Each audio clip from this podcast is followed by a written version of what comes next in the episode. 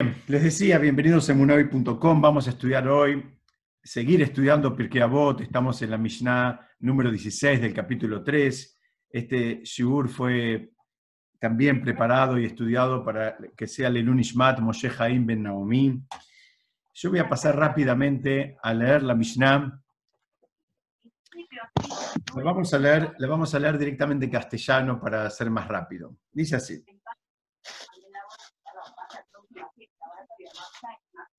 De la planta de harina y luego se va a enviar ese producto. Diego, ¿no puedes silenciar los, los micrófonos? Ahí silencié, ahí silencié todo, ahí silencié todo. Lo que pasa es que a veces entra gente en el medio y entra con el micrófono abierto.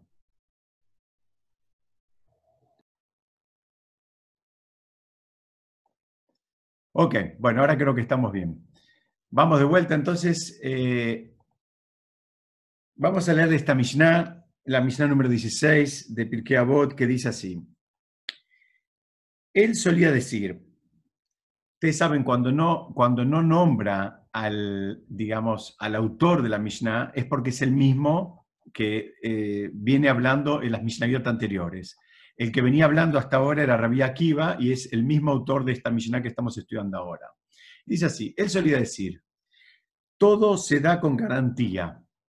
Y una red, una trampa, es una red en, el sentido como una red de pescadores, eh, en ese sentido es una red, se extiende sobre los seres vivientes. La tienda está abierta, el tendero da crédito, el libro mayor está abierto, la mano escribe, y quien quiera desea tomar prestado, que venga y tome prestado. Los cobradores hacen sus rondas regularmente, todos los días, y se cobran del hombre, con o sin su conocimiento de la deuda, y tienen en qué basarse. El juicio es un juicio de verdad, y todo está dispuesto para el banquete. Esta es una, una Mishnah eh, bastante, bastante particular, ¿no? muy distinta a la Mishnah que estudiamos la semana pasada, una Mishnah bastante, la de la semana pasada era más filosófica, esta es una Mishnah que parece bastante mercantilista, ¿no? Está hablando ahora, vamos a, vamos a ir viendo de a poquito. La Mishnah empieza hablando, la, Mishnah está usando una, simbología, está usando una parábola, y este es un recurso eh, que habitualmente lo vamos a encontrar en, los, maestros eh, judíos, ¿no? la forma de enseñar el judaísmo, ¿no? donde se, enseña con una parábola, se enseña con un ejemplo, a veces en hebreo se dice con un mashal. Em, y es, decía, es un recurso clásico dentro del estudio eh, en el marco del judaísmo. En general es de gran ayuda y sirve para transmitir o para facilitar, ejemplificar una idea, un concepto que, eh, digamos, se quiere transmitir. Acá es claro, ¿no? Habla de un comerciante, ¿no? Empieza hablando donde todo se da con garantía. Ahora vamos a, tratar de entender a qué se refiere esa garantía. Pero enseguida va y dice, la tienda está abierta y el tendero da crédito. Como que acá hay una posibilidad de, de endeudarse aparentemente, ¿no? De, de, tomar fiado sería la expresión más precisa. Y digamos, este es un ejemplo bastante, eh, bastante claro, pero tenemos que tener en claro que se trata de eso, que es un ejemplo que usa la Mishnah, que está usando un ejemplo para que, para que nos sea más fácil. ¿A qué me refiero? Dice, no lo tenemos que tomar literalmente, porque ¿cuál es el riesgo de tomar literalmente a la Mishnah? El riesgo es que si lo comparamos mucho con un negocio, y acá lo está comparando con un negocio, eh, aparentemente se, digamos, están se está enfatizando las responsabilidades de la persona y qué es lo que pasa cuando la persona no las honra. Entonces, eh, digamos, estaría mostrando también las, consecuencias de, no honrar a las personas. Hasta acá aparece como algo bastante claro, bastante está, bien. Dice, mira, hay, crédito, pero también hay cobradores y vos tenés tu responsabilidad y si la asumiste la tenés que cumplir y digamos como que no, no, no es que haces eh, lo, que se te ocurra, ¿no? Como que hay, hay un sistema, e inclusive termina diciendo que hay un sistema, eh, digamos, de, justicia y que, y que funciona. Entonces, Pregúntalo, Jajamín, ¿cuál es el riesgo de usar este, este tipo de, ejemplo? Dice, el riesgo es que la persona lo tome para su vida. ¿En qué sentido? Que, que considere a su vida espiritual como si fuera un emprendimiento este, comercial, un, un, emprendimiento empresarial. No solo a su vida espiritual, sino a toda su vida. El riesgo de esta comparación, así traen los comentaristas, de comparar, digamos, todavía no entendimos qué con qué, pero vemos que acá hay un escenario que está diciendo la Mishnah, como que el mundo se está manejando como si hubiera alguien que da crédito y alguien que lo puede tomar, que la tienda está abierta y, que después hay cobradores, en fin. ¿Cuál es, el riesgo que traen los comentaristas en relación a esto es que, que la persona después termine tratando de, manejarse todo en su vida de acuerdo a digamos, a, a estos, a estos eh, principios así eh, comerciales.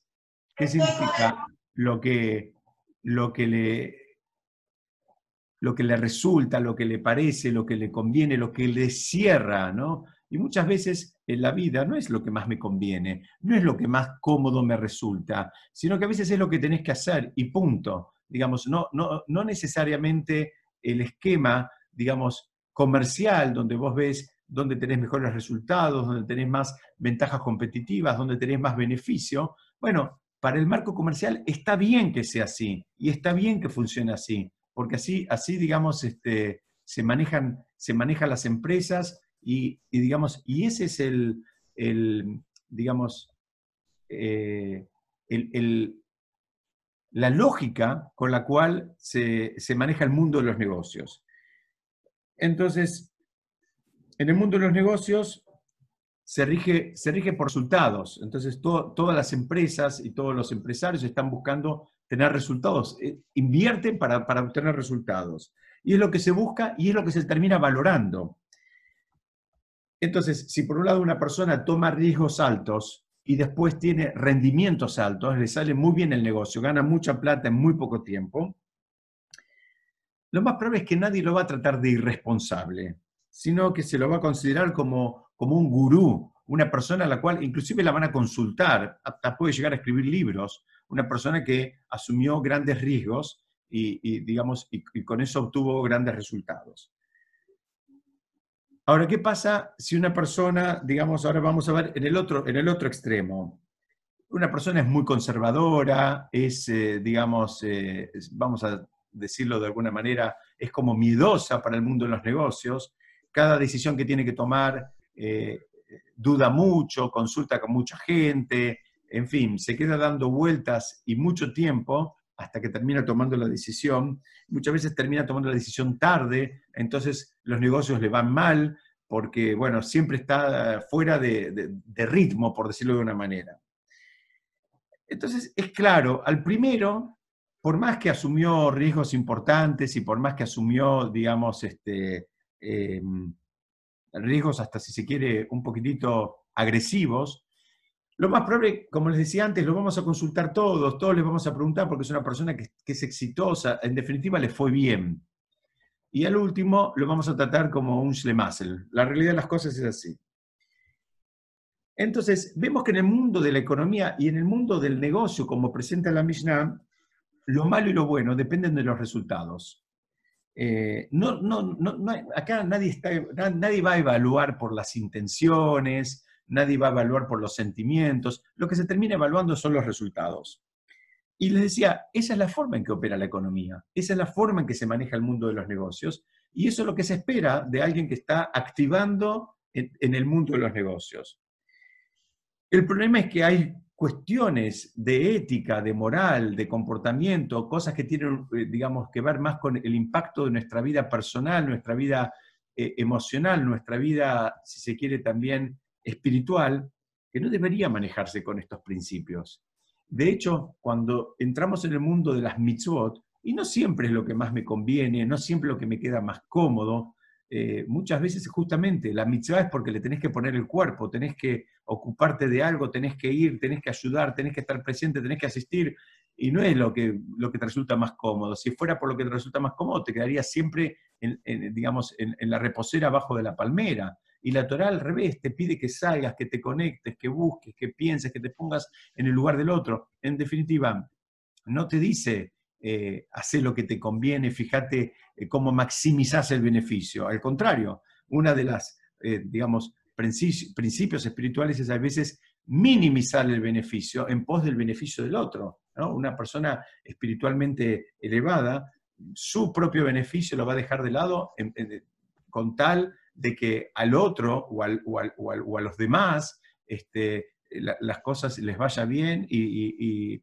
y estén bien los demás. Entonces él se corre del centro del mundo y, digamos, ahora el centro del mundo es el, prójimo, por llamarlo de una manera.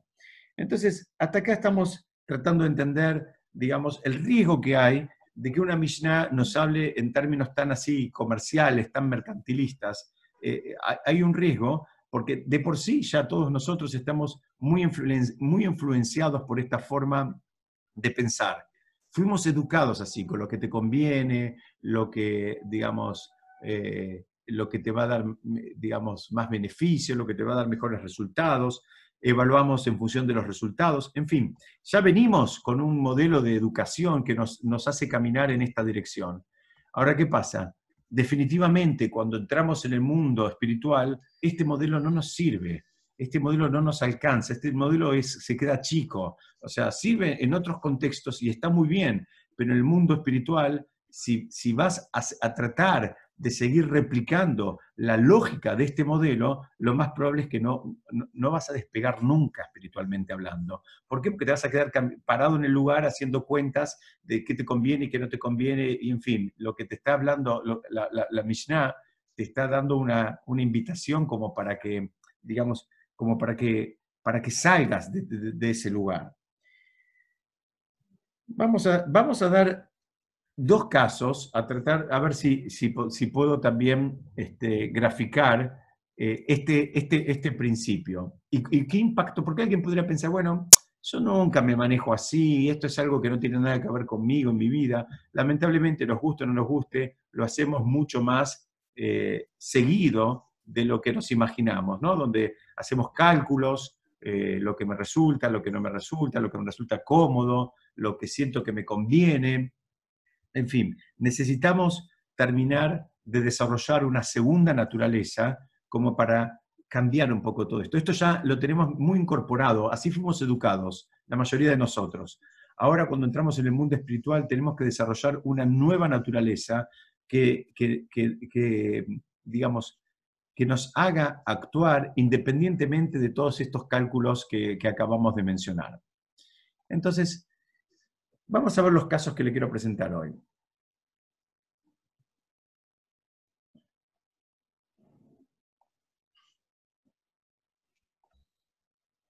Un caso, el caso uno es un caso de una persona, vamos a pensar, estamos frente a un médico, un médico cirujano que está agobiado por sus cuentas, una persona que está muy endeudada. Entonces, ahora él tiene que tomar la decisión como médico si debe operar un paciente. Se le presenta un paciente y él, digamos, tiene que decidir si operarlo o no. Ahora, ¿qué pasa acá? El paciente aparentemente no necesita la operación, pero el médico sí la necesita. ¿Qué significa? El médico necesita eh, digamos, de, los honorarios que le, van a terminar pagando si él hace la cirugía. El médico está, digamos, eh, eh, muy cerca de la bancarrota, financieramente necesita la operación, el paciente no la necesita la operación, el médico ¿qué, decide en este caso? El médico decide operarlo al paciente. ¿Por qué? Porque, digamos, a partir de esa operación, él le va a dar un poco de oxígeno financiero a su vida este, eh, en un momento de apremio. Lo opera, ¿qué pasó? Lo, termina, lo termina, operando al, paciente, lo opera, y en el marco de la operación le descubre un tumor incipiente que no había sido detectado en todos los estudios previos. Baruch Hashem lo, detecta a tiempo, lo opera, lo extrae, se resolvió el problema.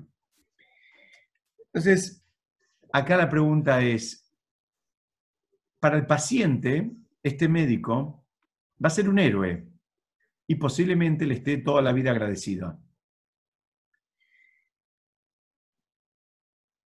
para nosotros, que sabemos toda la historia, sabemos todo este contexto de, este caso que estoy presentando hoy, no es ningún héroe, es un sinvergüenza y es una persona eh, con la cual quisiéramos nunca cruzarnos, nunca tener nada que ver con él, porque él le importó eh, nada la salud del paciente. Ustedes saben que cualquier cirugía mayor o menor, en, este caso no importa, es un ejemplo, pero también tiene un riesgo no le importó poner al paciente en riesgo con tal de él resolver su situación financiera.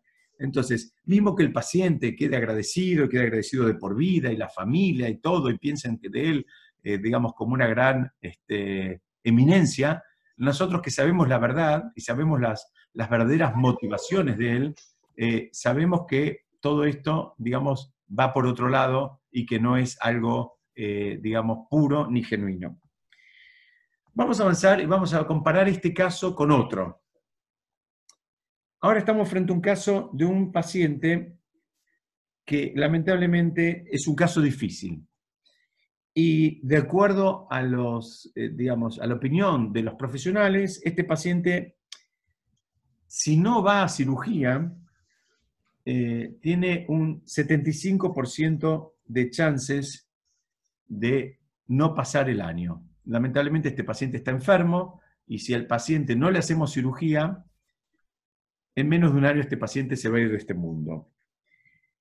Y si la cirugía llega a ser exitosa, sí, ahí va a tener chances, digamos, de, este, eh, prolongar su vida, de tener una vida más prolongada. Pero por otro lado, la cirugía, esto no es fácil, ¿no? Si, no, si fuera fácil no traería el caso. La cirugía también es arriesgada, también es, es, es peligrosa y hay chances 50-50 de que la cirugía salga bien. Entonces, repasamos el caso. En este caso estamos un paciente que si no hacemos nada, de acuerdo a la tendencia, digamos, que hay, eh, profesionalmente determinada, en el 75%, con el 75% de probabilidad, este paciente en menos de un año se va de este mundo. Y si hacemos una cirugía, en tanto y en cuanto es una cirugía arriesgada, tiene nada más que el 50% de chances de salir adelante. Entonces, ¿qué hace este médico? Este médico sigue investigando, consulta, pregunta, averigua, digamos, eh, considera todas las opiniones y, en definitiva, termina tomando la decisión, una decisión muy difícil, este, que Hashem nunca nos ponga en, esa en, esos lugares, ni como médicos ni como, ni como pacientes, que nunca sepamos de eso. Pero bueno, este, este, digamos, este mm, médico toma la decisión de operar al paciente. Les decía, es un, proceso, digamos, angustiante, es un proceso estresante, no es fácil tomar esa decisión. Toma la, la decisión, lo operan al paciente y lamentablemente el paciente no sobrevive a la operación. Entonces, la pregunta estaba es clara, dice, ¿estamos frente a un profesional malo? ¿Estamos frente a un médico que, digamos, que actuó mal? Y la realidad de las cosas es que no, todo lo contrario, estamos frente a un médico que es súper recomendable. Entonces ahora vamos a ver, repasamos, ¿no? El primer caso era un caso de un médico que, eh, medio sinvergüenza, digamos, eh, viéndose financieramente agobiado, toma la decisión de, operar a un paciente que no lo necesitaba simplemente para él resolver sus cuestiones financieras. En el marco de esa operación le descubre un, tumor incipiente que no había sido detectado en los estudios previos, lo extirpa y en alguna medida el paciente eh, queda em, sumamente agradecido. En el segundo caso, es un, paciente que, como dijimos, si no lo operábamos, si no hacíamos nada, tenía 75% de probabilidades de no sobrevivir el primer año, la operación tenía 50-50, el médico sopesa todas las opiniones, junta médica, todo, digamos, todo, todo lo, lo, que habitualmente se hace en estos casos difíciles, y lo termina operando, pero lamentablemente el, el paciente no sobrevive. Entonces vemos acá que es claro que el segundo médico es el que hizo lo correcto y no el primero. Entonces podemos empezar a entender que en, en cuestiones, digamos, que tienen que ver ya con moral, que, que tienen que ver con ética, eh, no, no necesariamente vamos siempre por el resultado. ¿Por qué? Porque nosotros no podemos predecir el futuro. Nosotros no sabemos cómo van a terminar las cosas. Es más, no está en nuestras manos. Esto también es un concepto bien espiritual. No está en nuestras manos, digamos, si vamos al mundo médico, pero es lo mismo para cualquier otra cosa. No, no está en nuestras manos garantizar ningún tipo de resultados. No, nosotros no podemos garantizar resultados. Lo que podemos garantizar es tomar decisiones honestas, digamos, libres de todo tipo, digamos, de interés ulterior. Lamentablemente, muy distinto de lo que lo que hizo el médico del primer caso. Entonces, eh, digamos, si nosotros hacemos todo, eh, digamos, honestamente, lo hacemos, eh, digamos, con, con, la intención pura de ayudar al prójimo, en el caso del médico, o en el caso de cualquier otra actividad, ya nos deja, de alguna manera, del lado de los buenos, independientemente de los resultados.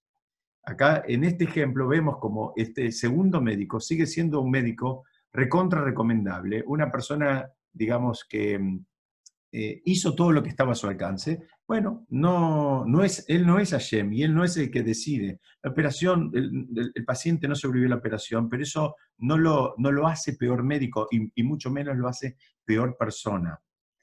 Entonces, ¿a qué voy con todo esto? Lo primero que voy es que, digamos, todo esto del mundo mercantil y todas estas ideas y todo esta, digamos, este concepto de los resultados y lo que conviene y lo que no conviene y lo que maximiza y lo que minimiza, digamos, es algo que en el mundo espiritual lo tenemos que sacar de lado. Es, algo que, no entra ahí, no, no, no, no, no encaja, no tiene que ver. Es como, como tratar de jugar al tenis con las leyes del básquet.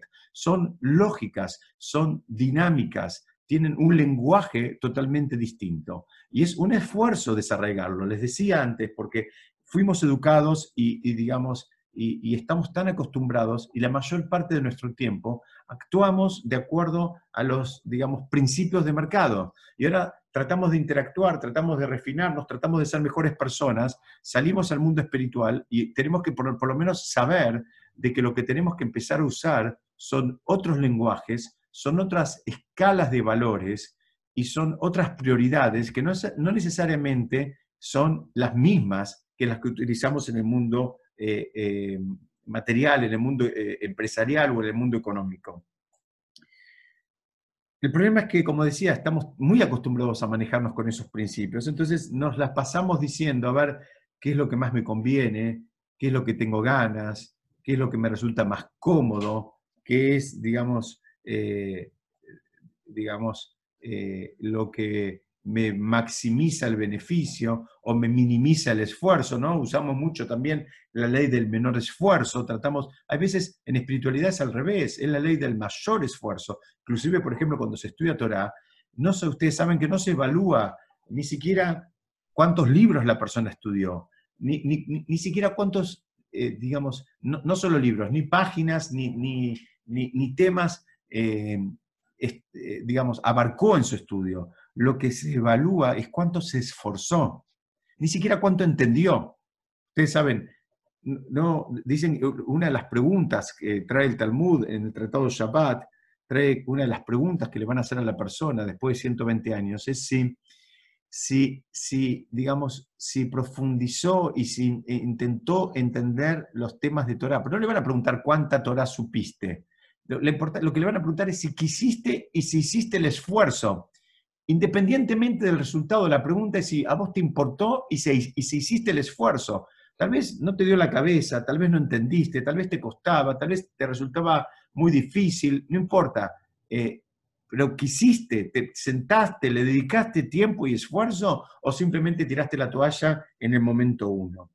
Entonces, primera parte de lo que quería presentar hoy es este, esta gran diferencia que tenemos que acostumbrarnos. Es otra, eh, digamos, es otro ecosistema, con otras leyes, con otro lenguaje, con otros valores, eh, digamos, y, tenemos que hacer el esfuerzo de sacarnos un poquito de la cabeza lo que tenemos eh, tan arraigado, producto de la educación y producto de nuestra interacción en el mundo, digamos, secular, y empezar a entender que el mundo espiritual se maneja con, otros, con, otros valores. Primer concepto.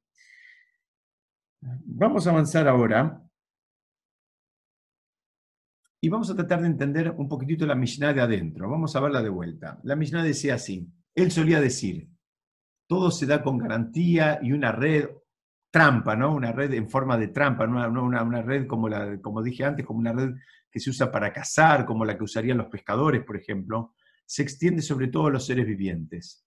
La tienda está abierta, el tendero da crédito, el libro mayor está abierto, la mano escribe, quien quiera desea tomar prestado, que venga y tome prestado. Yo simplemente la quiero, la quiero repasar, porque la pregunta grande es, ¿por qué eligió Rabbi Akiva usar como ejemplo el concepto del comerciante? ¿Y por qué enseguida engancha con, eh, la idea de préstamo y deudor? ¿no? Hay, hay, una idea primero del comerciante que supuestamente vende y después engancha, eh, el, libro mayor está abierto, la mano escribe, quien quiera desea tomar prestado, que venga y tome prestado. También la segunda parte habla de los cobradores hacen sus rondas regularmente, todos los días, y se cobran del hombre con o sin su conocimiento de la deuda y tienen en qué basarse. El juicio es un juicio de verdad y todo está dispuesto para el banquete. Preguntan, ¿por qué habla de que los cobradores hacen sus rondas todos los, todos los días? Sino que digan directamente, los cobradores cobran todos los días. Acá está hablando de la presencia, de que los cobradores están dando vueltas, que están alrededor. Entonces, a los comentaristas, esta última parte que, quiero compartir con ustedes, me basé mucho en el comentario del, Benishai, un sabio cabalista que vivió entre Bagdad y, y, Jerusalén, murió en el año 1909, y él presenta un poquito todas estas preguntas y vamos a tratar de entenderlas juntos, o vamos a tratar de acercarnos un poquitito a las respuestas. La primera pregunta es, ¿qué significa esto de que todo se da en, garantía. ¿no? En, en, hebreo se dice Akol Natumbe Erabón. Erabón, el concepto de garantía en hebreo no es muy distinto al concepto de la garantía en castellano, digamos, que nosotros conocemos. ¿A qué se refiere acá? Acá él dice, acá está hablando que quién es el que da, digamos, quién es el que estaría dando todo con garantía. Dice, bueno, en, este, en esta simbología, el dador es Hashem mismo.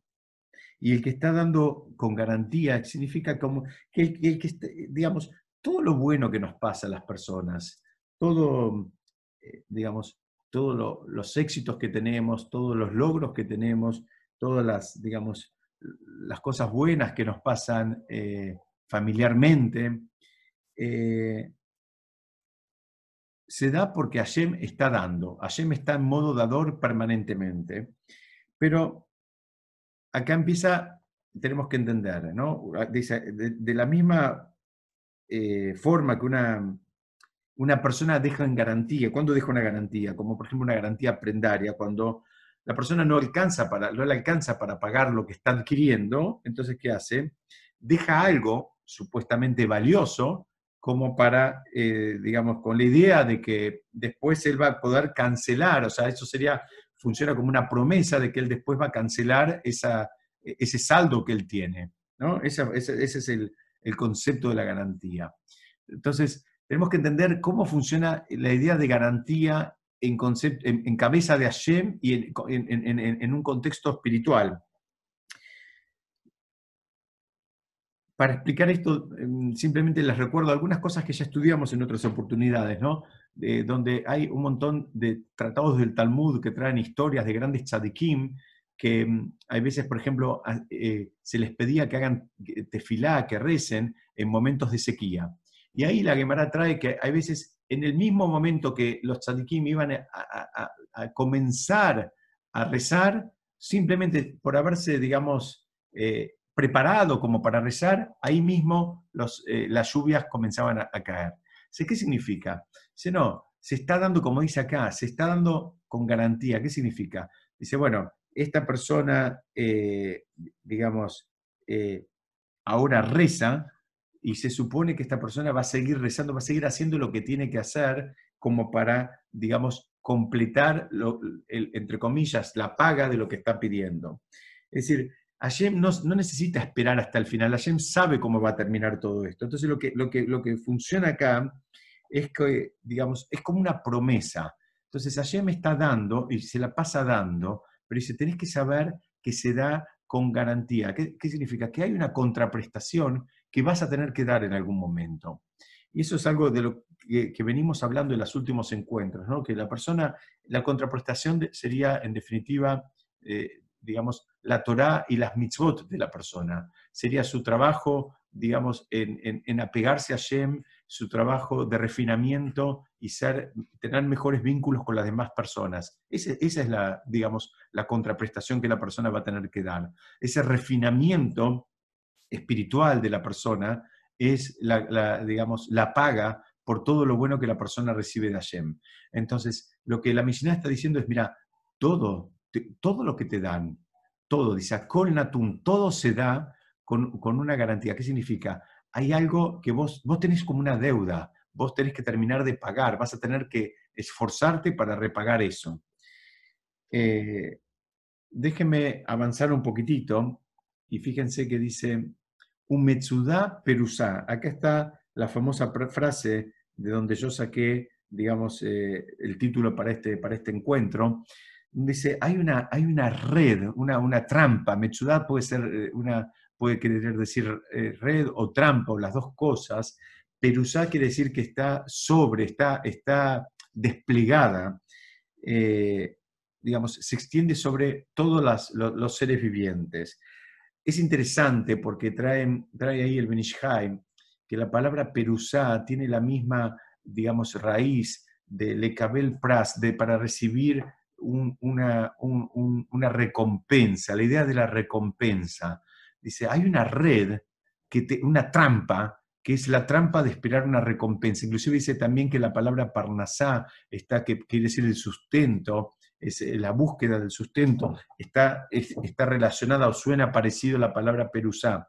Y lo que dice el Benishai, dice, mira, la red la, la, red, esta, la trampa que hay sobre todas las personas, sobre todas las, no, no solo las personas, pero dice, porque dice sobre todos los seres vivientes, pero básicamente, por lo menos entendámoslo sobre las personas, es, es la idea de recompensa, la idea de lo que me conviene, lo que estudiamos la primera parte del encuentro de hoy, la idea esa mercantilista, eh, no, solo lo, no lo piensen solo en términos de, digamos, de la carrera comercial y la carrera de, para, conseguir el sustento y para tener, digamos, un ingreso este, económico, sino también todo esto de, hay, otra Mishnah mismo en Pirkei Avot que dice que no hagas las mitzvot al menat el kabel pras, que no las hagas para recibir como una recompensa. Dice, esa es la red.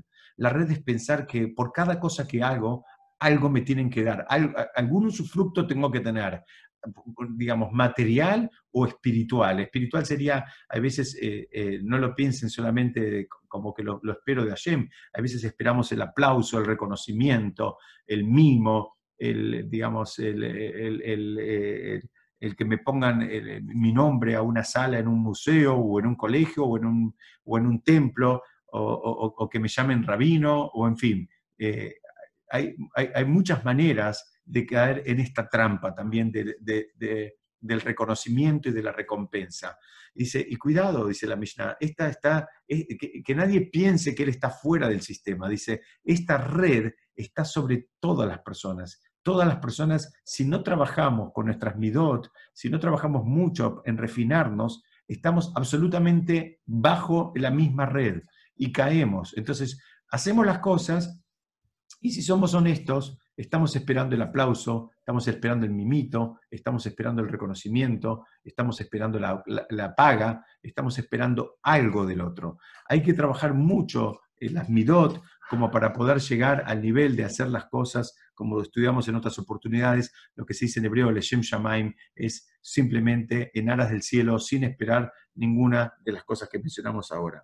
Entonces, eh, digamos, eh, el Baal Shem Tov explica esta parte de la Mishnah y él dice que la trampa es que la mayoría de las personas terminamos cayendo, terminamos cayendo en, esto y, le dedicamos nuestra vida a esto, porque hay veces esa necesidad de reconocimiento en el otro hace que yo eh, tomo un estilo de vida donde me termino sacrificando, donde me termino alejando de mi familia, en fin, donde termino haciendo un montón de cosas simplemente para alcanzar un cierto nivel que me haga merecedor del aplauso y del reconocimiento del otro. No dándole nada al otro concretamente, sino simplemente porque ahora el otro me ve a mí como alguien exitoso. Espero que me sigan con esta idea. No piensen en esto solamente en un ida y vuelta entre, entre dos personas, eh, sino que a veces pasa la opinión de la, de la sociedad, la opinión de la comunidad, la opinión de los demás, nos resulta tan importante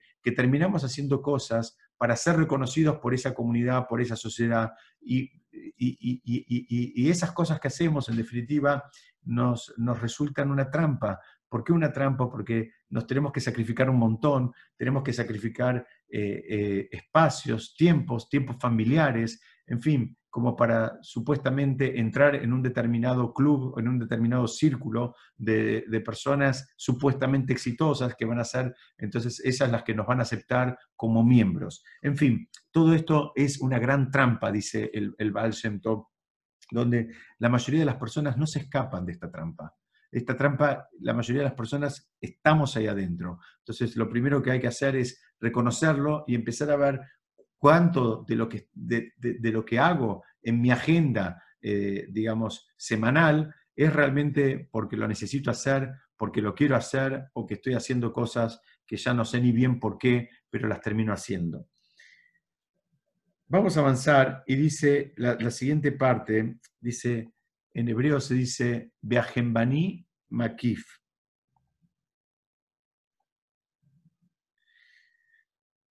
Akafá significa fiar. Dice, y el comerciante fía, ¿no? Es la figura del fiado que hoy lamentablemente casi ya no, creo que existe en muy pocos lugares del mundo, pero es importante porque ustedes saben que el Benishai, como les dije, que sobre quién estoy basando este comentario, él cuando hace un análisis, eh, hace un análisis tan rico que hace un análisis del contexto de lo que estamos estudiando e inclusive nos enseña el impacto de acuerdo a las leyes de la Torá, el impacto alágico de lo que estamos estudiando. Entonces, veamos acá qué pasa. Dice, el comerciante en el ejemplo es Hashem, y es él el que le fía a la persona, con la idea de luego cobrar, ¿no? Entendimos ya cómo es el sistema. ¿Qué es lo que está esperando Hashem? La persona, Hashem está esperando que la persona trabaje consigo misma, que sea una mejor persona en relación a los demás y en relación a su vínculo con Hashem. Está esperando que la persona se refine. Ese es el trabajo que Hashem está esperando digamos, eh, o, esa es la paga que, entre comillas, está esperando. Por eso es que da, crédito. Entonces, la idea es que le da a la persona cosas buenas, cosas buenas en el mundo material, en el mundo espiritual, esperando que la persona finalmente las termine devolviendo, como les decía recién, en Torah y Mitzvot. Ahora, no hay problema en este esquema si la persona no paga todo de un saque, no lo paga todo junto, sino que lo va haciendo despacito, a su ritmo. ¿Me siguen? El sistema de fiado funciona así. Así como, como funciona en el mundo, no sé si alguno de ustedes lo conoció, pero en el mundo material, el sistema de fiado era hoy llevo 100, mañana llevo 200, pasado pago 50 y sigo llevando, y, pero el, sistema funciona de esa manera. En el, en el mundo, en el mundo mm, digamos, espiritual e, es, e, e, es, igual. Dice, Hashem, digamos, cuando dice que da con, con este, de manera fiada, lo que está diciendo es que da, digamos, con la idea de que la persona vaya pagando y que vaya pagando como pueda, que vaya, que vaya avanzando, pero lo importante es que, que vaya pagando. Así como nadie que, que, tiene un comerciante y da fiado, nadie le va a seguir fiando a alguien que nunca puede pagar nada, dice Hashem, es de la misma manera. En tanto y en cuanto la persona va haciendo determinados movimientos, va demostrando intención de pago, ¿no? Va, se va acercando, va, va, haciendo algo, eh, el sistema sigue funcionando. Entonces, por eso habla de un gempaní, un comerciante que da fiado, ¿no? Él te da fiado y vos podés seguir retirando. Tenemos, tenemos una, pregunta gigante acá, que, que, acá viene la parte de, de, una alajá. Ustedes saben que tenemos un principio, que es el principio de la Shemitah. La Shemitah es un periodo que pasa, eh, digamos, cada siete años, que era cuando se dejaba la tierra descansar, pero no solo se dejaba la tierra descansar, sino que tenía una particularidad, es que las deudas se consideraban canceladas. Entonces, si, las personas eh, tenían deudas entre sí. Eh, cuando llegaba este, este año séptimo, el año de Shemitah, se dice en hebreo, bueno, no solo que la tierra descansaba, sino que las, deudas se consideraban como que habían eh, sido canceladas. Entonces, la pregunta que hay acá es, digamos, si la Mishnah habla de garantías al principio y después habla de fiado, por qué usó estos dos lenguajes? ¿Se acuerdan? Preguntamos hace un ratito. Empezó hablando de garantías, después habla de fiado, después habla de préstamos. Entonces, ¿qué, es lo que está pasando acá? Simplemente para, para ah, digamos, eh, que quede eh, por lo menos el concepto que nos queda a todos claro, acá lo que está hablando la Mishnah, ustedes saben que cuando hay fiado, no se considera una deuda. ¿Por qué? Porque en tanto y en cuanto nunca se terminó de definir cuál es la deuda, ¿no? Así como funciona con la libreta del almacenero, que hay, hay pagos y hay retiros, y hay pagos y hay retiros, en general no está cuantificada claramente la deuda y lo que es alágicamente importante, no está definido la fecha de pago. Entonces, en tanto y en cuanto no está definida la fecha de pago, eso es como que no se considera una deuda. Es, una figura distinta lógicamente, porque no hay una fecha de vencimiento cierta, sino que eso es, una cuenta abierta, es una especie de cuenta corriente, vamos a llamarla. Entonces, eh, lo que, lo que la, la está, está, está, explicando acá eh, en tanto que hay, dice el comerciante da, fiado, entonces eso no se considera una deuda. Entonces vemos que participan de, de la Mishnah las distintas figuras que podemos encontrar. Participa la, figura de la garantía, participa la figura del fiado y participa la figura del préstamo, ¿no? porque después la Mishnah dice, quien quiera que venga y tome prestado.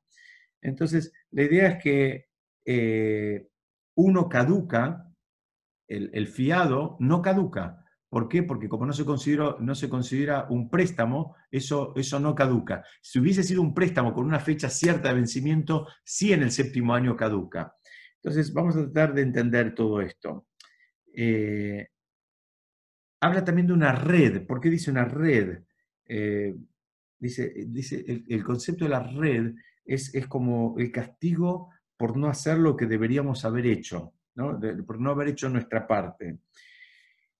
Porque alguien puede pensar, mira, me conviene la figura, la figura del, préstamo común, que sí caduca cuando llega el séptimo año. ¿no? Alguien podría decir, bueno, mira, si acá hay dos opciones, que vos me prestes como si fuera un sistema de fiado, o que me prestes como un sistema común, dice, bueno, prefiero el sistema común, porque el sistema común caduca el séptimo año, entonces si por algún motivo no pude pagarlo, al séptimo año se limpia la cuenta y se terminó. En cambio, el sistema de fiado no caduca nunca. La deuda sigue porque en realidad no se la considera eh, alágicamente como una deuda. Entonces, tenemos que entender acá que también esto tiene un impacto espiritual. Dicen, de la misma manera que una persona no seguiría fiándole a alguien que nunca pagó, esto también funciona de la misma manera espiritualmente. ¿Qué significa esto? Esto significa dice el Benishai, dice, no pienses que si vos no haces nada, que la abundancia y las bendiciones de Hashem van a seguir cayendo como, digamos, eh, eh, como, como, como se suponía que iban a seguir cayendo. No pienses que todo eso bueno que te estuvo pasando va a seguir pasando. Hay un momento en que la persona tiene que demostrar su intencionalidad, la persona tiene que demostrar sus ganas de cambiar, así como pasa en las relaciones interpersonales. A veces la persona tiene que demostrar que le importa el otro, tiene que demostrar que, va a cambiar, que va a hacer los ajustes necesarios. Bueno, de la misma manera, el, vínculo de la persona con Hashem también funciona así. Entonces, el, el, siguiente versículo dice, quien quiere tomar prestado, que venga y tome prestado. Alguien podría decir, como les decía, bueno, toma un préstamo común, entonces el séptimo año se termina y se terminó. Tenemos que saber que así como un comerciante deja de entregar, Hashem también deja, digamos, de, de, mandar esa lluvia de abundancia con la cual nos, nos, eh, nos, baña diariamente en términos de familia, de salud, de estudio, de entendimiento y de, y, de, y de, digamos, y de confort que tenemos, que a veces nos cuesta reconocerlo, pero la realidad de las cosas es que así funciona. Entonces, eh, la, opción, la opción existe, por eso termina diciendo, quien quiera desea tomar prestado, que venga y tome prestado. Si vos querés salirte de la figura del fiado, la millonada te dice, vos podés hacerlo. Una vez más, acá vuelve a hablar del concepto del libre albedrío, algo que está relacionado con la Mishnah que estudiamos la semana pasada. Dice acá, vos podés hacer lo que querés. Vos podés, ¿sabés qué? Vos podés tener una garantía y no pagarla. Vos podés tomar fiado y no pagarlo, o también podés sacar un préstamo y no pagarlo. ¿Sabes qué? Vos elegís lo que haces. Vos sos el que termina decidiendo. Todas las figuras, digamos, alágicas que existen en el mundo de una transacción comercial están también volcadas en esta Mishnah, digamos, para tratar de explicarte que espiritualmente funciona de la misma manera. Esto es lo que vos tenés la, la chance de elegir y esto es lo que la Mishnah te está presentando como para que vos decidas, como para que vos puedas, digamos, tomar esa, esa decisión. Inclusive encontré algo, algo muy lindo eh, en relación a, lo que estudiamos la semana pasada del libre albedrío. Lo encontré en, un libro del Rav Dessler, en el libro Michtav Meliau, donde él dice que en definitiva el libre albedrío, ¿saben a qué se reduce? El libre albedrío de la persona, como estudiamos la semana pasada, no lo vas a encontrar ni siquiera en elegir en el menú cuando vas al restaurante. Eso no es libre albedrío. Dice, el libre albedrío puro que le queda a la persona es elegir si va a ver la mano de Hashem o no va a ver la mano de Hashem. Ese es el libre albedrío. La persona le queda la posibilidad de elegir si, si ve la mano de Hashem en lo que hace o no ve la mano de Hashem. Entonces, eh, acá, acá vos podés elegir una vez más, podés elegir el formato. Y vamos, vamos a ver, denme unos minutitos más para ver cómo termina esta Mishnah. Dice, se cobran de la persona, eh, dice, en hebreo se dice, Benifraim minadam mirato mirato. Se cobran de la persona con y su, eh, perdón, ahí estaban escritos, con y sin su conocimiento.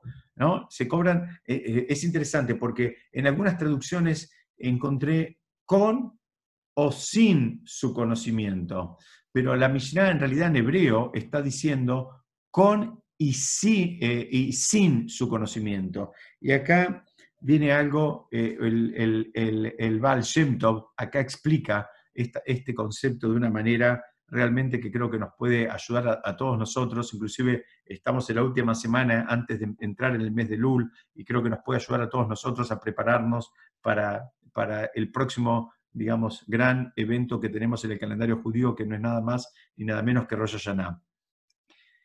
El, el Baal Tov explica, ¿qué significa esto? Que se cobran de la persona con y, sin su conocimiento. Dicen que la persona es juzgada y, que la persona en realidad es una idea un poco difícil, un poco rara, pero dice que en realidad el, verdadero veredicto sobre la persona lo termina dando la persona misma. ¿Qué significa esto? Significa que, que la persona es la que emite el, propio veredicto para sí misma. Dice, ¿y cómo funciona esto? Dice, Hashem le termina presentando a la persona una situación similar a la que él pasó, pero ahora en cabeza de otro, en cabeza de otra persona. Y no piensen que es el mismo momento, puede haber años de, de distancia entre uno y otro. Y ahora la persona juzga al otro y dice, ah, no, este es un sinvergüenza, ah, no, este es un atorrante, o al revés, dice, ah, no, pobre, hizo lo mejor que pudo, o, ah, no, lo hizo de corazón, pero no alcanzó. En fin, la persona lo juzga al otro. Explica el Baal Shem. Así funciona la idea de que la persona es el que emite su propio veredicto. Funciona que, por supuesto, si a cada uno nos piden que nos juzguemos a nosotros mismos, lo más probable es que nos vamos a hacer un, juicio muy benévolo, porque todos somos muy, muy mimosos con nosotros mismos, somos muy comprensivos, muy generosos y muy buenos. Pero ahora la, persona, cuando le toca, digamos, evaluar el desempeño de otro, en general tiene una vara eh, muy estricta. Dice, cuidado, dice el Baal cuidado, cuando vos estás evaluando el desempeño del otro, cuando vos estás eh, juzgando las actitudes del otro, las reacciones del otro, las prioridades del otro, los logros del otro, tenés que saber que no estás haciendo otra cosa que evaluar tus propias actitudes, tus propios desempeños, tus propios logros y tus propias miserias. Entonces, dice, así funciona en este esquema. Funciona que lo que cuando dicen se cobran de la persona con y sin su conocimiento, dice, hay veces la persona eh, es consciente de cómo funciona el sistema, hay veces no es consciente, pero el, sistema funciona de esta manera. Esta es la manera en que Hashem lo diseñó y esta es la manera en que el sistema funciona. Y esto es lo que la Mishnah nos viene a decir. Entonces resumimos en dos palabras. Una primera parte hace toda una presentación muy eh, mercantilista, muy comercial, que conviene, que no conviene, eh, digamos, y nos invita a que saquemos toda esa lógica de nuestra cabeza cuando estamos tratando de acercarnos a Shem y cuando estamos tratando de acercarnos al prójimo. Ya lo dijimos muchas veces, mi maestro decía, el Rab Haim Zucker, Baralar Shalom, él siempre daba el ejemplo, y él decía que cuando hay amor, no hay cálculo. Cuando la persona calcula demasiado es porque no hay amor. Hay otra cosa, pero eso no es amor. Si en algún momento uno quiere saber si digamos, en el vínculo que está analizando hay realmente amor o no, que se fije si hay cálculo, primero de él y después vea cómo actúan los demás. Eso nos va a dar un norte de, cuán, digamos, eh, eh, cuán honesta en términos de amor es esa relación. Si hay demasiadas cuentas, si hay demasiados cálculos, es otra cosa, pero no es amor, porque cuando hay amor verdadero no hay cálculo. El ejemplo que siempre se da es el amor de la mamá por un hijo, la mamá no hace cuentas cuántas horas le quedan de sueño, si el bebé llora, se levanta y le da de comer, independientemente de que le queden 15 minutos, media hora o 5 horas de sueño, o que tenga el otro día un día muy difícil por delante.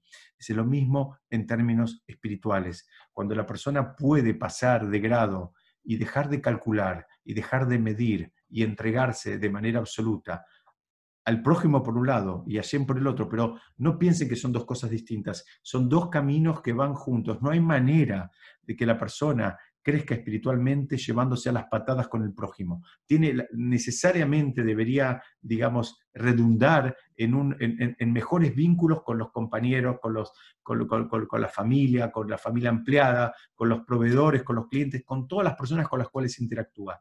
Y eso es lo que la Mishnah nos viene a decir. La primera parte nos dice, mira, vas a tener que hacer un cambio. El, el, esquema del negocio sirve para el mundo de los negocios, pero para todo el resto ya no te sirve. Tenés que saber que ese esquema no sirve, no funciona así. La segunda parte, la Mishnah nos está explicando o tratamos de explicar cómo es que funciona este, este mecanismo espiritual, cómo es que funcionan estas leyes de préstamos, garantías, de deudas, que así como la vemos en el mundo material, también existe el mundo espiritual y que la persona elige. La persona elige si, se va, si va a ser un buen pagador, si no va a ser pagador, si, tiene palabra o si no tiene palabra, si, digamos, si, lo que él dice, en definitiva, después lo termina honrando o no. Y que Hashem tiene paciencia y te da todos los modelos de negocios que se te ocurran para que vos, digamos, vayas intentando y probando. Besat Hashem, cuanto, cuanto antes, digamos, este, eh, cada uno repague sus deudas, entre comillas, como explicamos antes, las deudas serían ese trabajo de refinamiento al cual vinimos a hacer a este mundo. Eh, vinimos a este mundo justamente para hacer ese trabajo, porque si no, ¿para qué vinimos? Nadie vino a este mundo solamente a pasarla bien, nadie vino a este mundo solamente a, a comprar linda ropa o a comer ricas comidas o a hacer lindos viajes por alrededor del mundo. Y no hay ningún problema con viajar y con comer y con tener linda ropa, pero nadie vino exclusivamente a eso. Vinimos a hacer un trabajo de refinamiento. En tanto y en cuanto lo vayamos haciendo y vayamos de esa manera repagando nuestras cuentas, eh, al mismo tiempo nos estaremos apegando a Shem y a las demás personas. Besat Shem, vamos a seguir estudiando la semana que viene. Yo si quieren abro por si alguien quiere hacer algún comentario o alguna pregunta. Saco Baruch, muy bueno. Gracias, Diego. Muchas gracias. A ver, acá me están escribiendo, entonces conviene ser muy condescendiente por las dudas donde, eh, dónde está el límite del abuso del otro. Muy bien, Patricia, estás ahí, no sé dónde estás, Patricia, no te veo, pero ahí, ahí, ahí te veo, Patricia, ahí te veo. Este, eh, en general, tenemos que saber, este es un principio que se estudia siempre antes de Rosh Hashanah, de la misma manera como actuamos nosotros para con el otro, van a actuar eh, con nosotros desde arriba. ¿Qué significa? ¿Somos muy estrictos en el juicio? Eh, cuidado porque también van a ser estrictos con nosotros. Entonces, no sé si la palabra es condescendiente, pero por lo menos el beneficio de la duda, tener una mirada más blanda, tener, ser más comprensivos, saber que no sabemos todo lo que le está pasando al otro, no, sabemos toda la relación causa o consecuencias, no sabemos, no sabemos todo, que cada uno tiene sus luchas, cada uno tiene sus desafíos, cada uno está trabajando otra cosa. Entonces, por lo menos ubicarnos en ese lugar y sí, eh, tratar de evitar hacer juicios de valor y, y, menos hacer juicios de valor estrictos, duros, porque en definitiva estamos despertando juicios sobre nosotros mismos estamos despertando entre nosotros mismos. Entonces, eh, bueno, ahora, si ya hay un tema de, digamos, eh, más pesado, eh, bueno, hay veces hay que ser honesto también. ¿no? Si hay un tema, vos me pones ahí, hay un tema de abuso, hay un tema, digamos, donde los límites se sobrepasaron, bueno, la Torah no te pide que seas tonta, no te pide que seas naif.